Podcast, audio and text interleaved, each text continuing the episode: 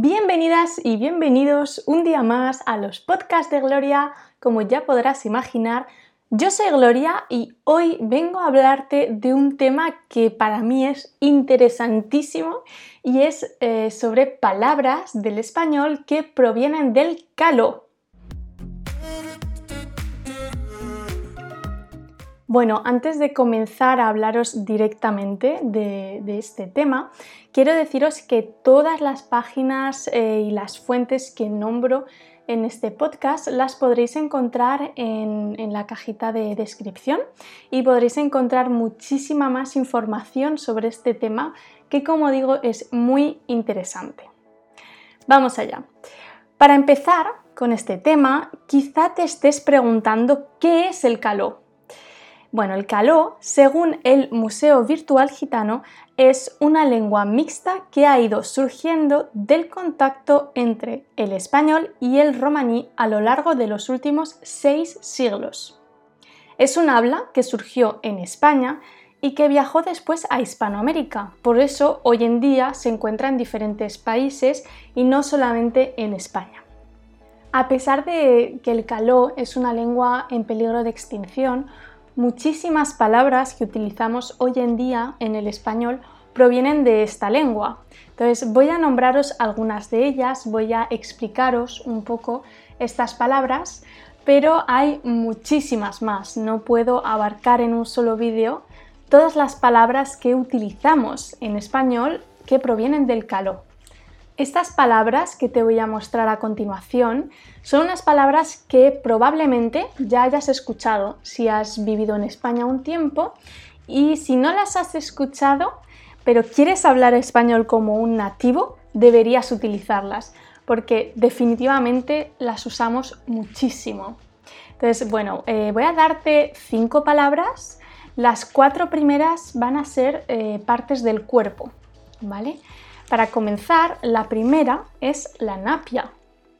Sé que a lo mejor esto suena un poco extraño, no vemos relación con, el significado que tenemos en español, pero bueno, la napia es la nariz. Em, bueno, es una palabra muy utilizada, la napia, y creo que tiene una connotación un poco negativa eh, cuando la utilizamos en español, como si fuera una nariz grande, por ejemplo. Entonces, em, si queremos decir que alguien tiene una gran nariz, probablemente digamos simplemente menuda napia tiene y damos a entender que tiene una nariz muy grande. También se puede utilizar con un sentido neutro, no negativo, ¿no? Pues eh, dado un golpe en la napia pero se utiliza menos, creo, por lo menos hoy en día en, el español eh, coloquial eh, se utiliza más con este significado un poco negativo. Entonces, napia, nariz. Menuda napia tiene. La siguiente palabra es los piños. Los piños, y no, lo decimos en singular, no podemos decir el piño, quizás sí pueda decirse, pero no es natural, no lo utilizamos utilizamos el plural los piños, no tienen nada que ver con la piña, sino que hablamos de los dientes. En este caso eh, se utiliza también muchísimo en España y no solamente con un significado negativo. También podemos utilizarlo simplemente como un sinónimo de dientes.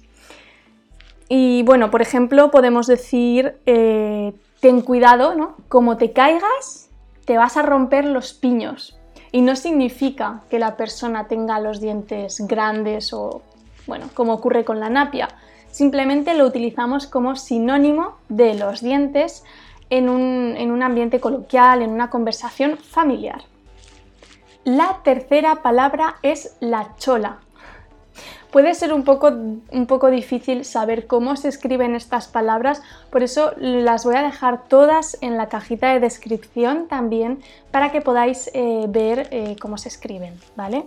La chola significa cabeza y sobre todo creo que lo utilizamos en español cuando decimos eh, irse la chola, ¿no? Se te ha ido la chola, como decimos se te ha ido la cabeza o se te ha ido la olla, ¿vale? puede ser un sinónimo en este sentido.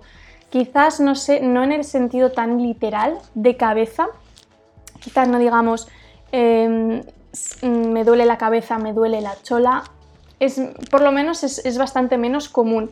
Yo no lo utilizaría, pero sí que en este sentido de se te va la chola, ¿vale? La cuarta palabra es la chepa. La chepa, esta palabra que utilizamos tantísimo en español, significa joroba. Y quizás tampoco sepas qué significa esta palabra en español. La joroba es, em, es bueno, esta zona superior de la columna vertebral eh, cuando se forma una deformación, ¿no? que se forma un abultamiento en esta zona. Esto es la joroba, como el jorobado de Notre Dame. Y lo mismo es la chepa, es esta zona, es lo mismo, ¿vale? La última palabra de este podcast no tiene nada que ver con las anteriores, en el sentido de que no es una parte del cuerpo, y bueno, es simplemente un adjetivo, un adverbio, se puede utilizar de diferentes maneras. Esta palabra es chachi. Chachi se utiliza mucho en un ambiente un poco infantil, diría. Es más para quizás para niños. No creo que sea una palabra muy utilizada entre las personas adultas, pero los niños lo usan muchísimo. Y bueno, chachi significa que algo está bien, que es divertido, que bueno, que, te gusta, básicamente.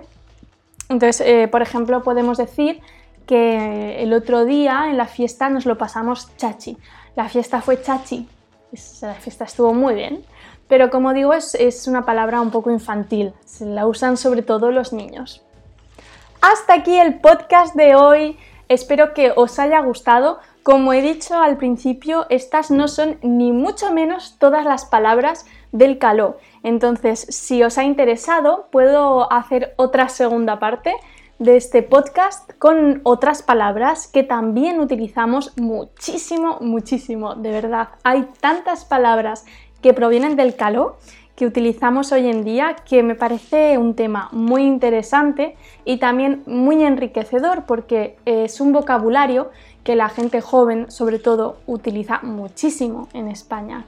Entonces, dime en comentarios qué te ha parecido, si te interesa, si te gustaría conocer más palabras y según las respuestas, pues eh, podré hacer otro podcast o pasaré a otra cosa.